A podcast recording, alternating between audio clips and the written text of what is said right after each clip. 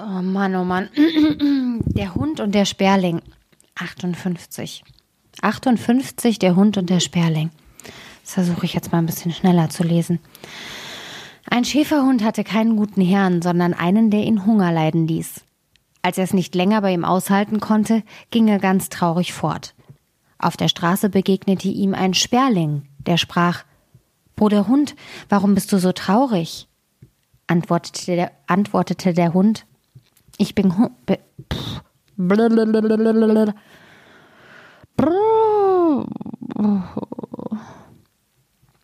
Ich fange nochmal an. 58. Der Hund und der Sperling. Ein Schäferhund hatte keinen guten Herrn, sondern einen, der ihn Hunger leiden ließ. Als er es nicht länger bei ihm aushalten konnte, ging er ganz traurig fort. Auf der Straße begegnete ihm ein Sperling, der sprach Bruder Hund, warum bist du so traurig? antwortete der Hund, ich bin hungrig und habe nichts zu fressen.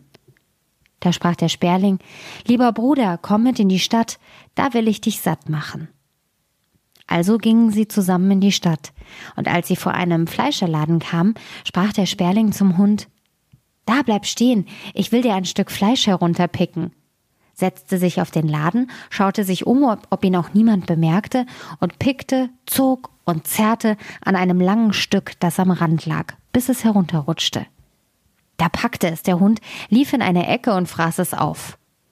Sprach der Sperling, nun komm mit zu einem anderen Laden, da will ich dir noch ein Stück herunterholen, damit du satt wirst. Als der Hund auch das zweite Stück gefressen hatte, fragte der Sperling Bruder Hund, bist du nun satt? Ja, vom Fleisch bin ich satt, antwortete er. Aber ich habe noch kein Brot gekriegt. Sprach der Sperling, das sollst du auch haben. Komm nur mit. Da führte er ihn an einen Bäckerladen und pickte an ein paar Brötchen, bis sie herunterrollten, und als der Hund noch mehr wollte, führte er ihn zu einem anderen und holte ihm noch einmal Brot herab. Als das verzehrt war, sprach der Sperling Bruder Hund, bist du nun satt? Ja, antwortete er, nun wollen wir ein bisschen vor die Stadt gehen. Da gingen sie beide hinaus auf die Landstraße. Es war aber warmes Wetter, und als sie ein Eck und als sie ein Eckchen gegangen waren, sprach der Hund Ich bin müde und möchte gerne schlafen. Ja, schlaf nur, antwortete der Sperling. Ich will mich inzwischen auf einen Zweig setzen. Der Hund legte sich also auf die Straße und schlief fest ein. Während er da lag und schlief, kam ein Fuhrmann herangefahren. Der hatte einen Wagen mit drei Pferden und hatte zwei Fässer Wein geladen. Der Sperling aber sah, dass er nicht ausweichen wollte, sondern in der Fahrspur blieb, in welcher der Hund lag. Da rief er Fuhrmann, tu's nicht, oder ich mach dich arm.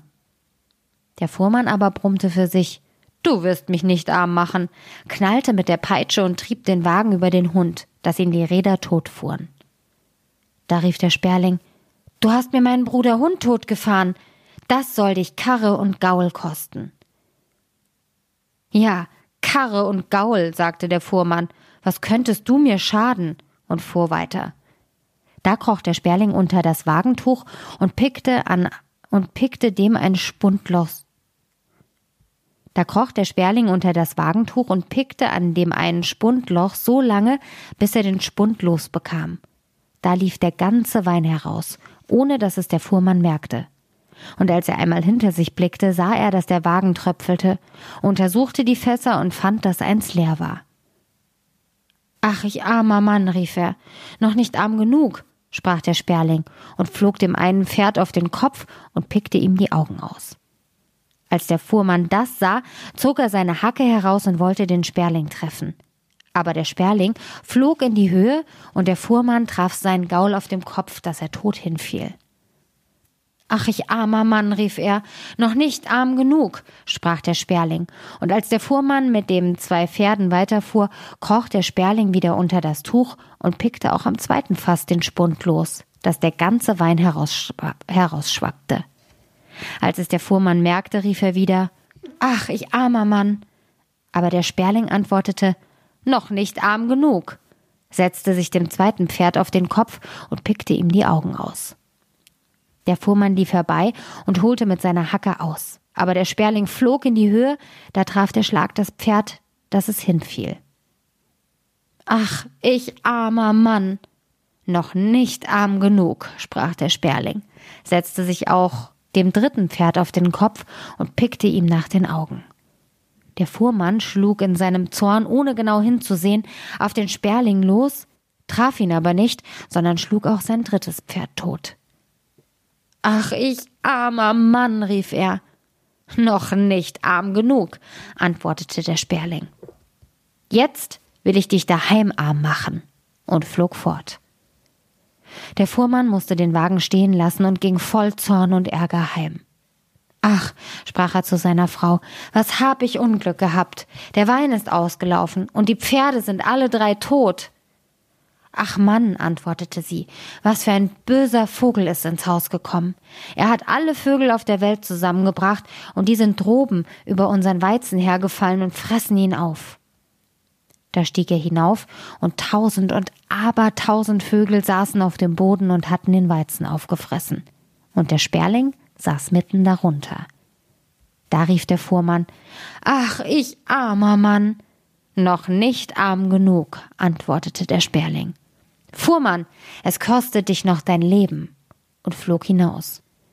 Da hatte der Fuhrmann all sein Gut verloren, ging hinab in die Stube, setzte sich hinter den Ofen und war ganz böse und giftig.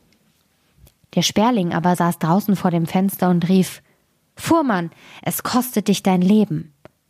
Da packte der Fuhrmann die Hacke und warf sie nach dem Sperling. Aber er schlug nur die Fensterscheiben entzwei und traf den Vogel nicht. Der Sperling hüpfte nun herein, setzte sich auf den Ofen und rief Fuhrmann, es kostet dich dein Leben.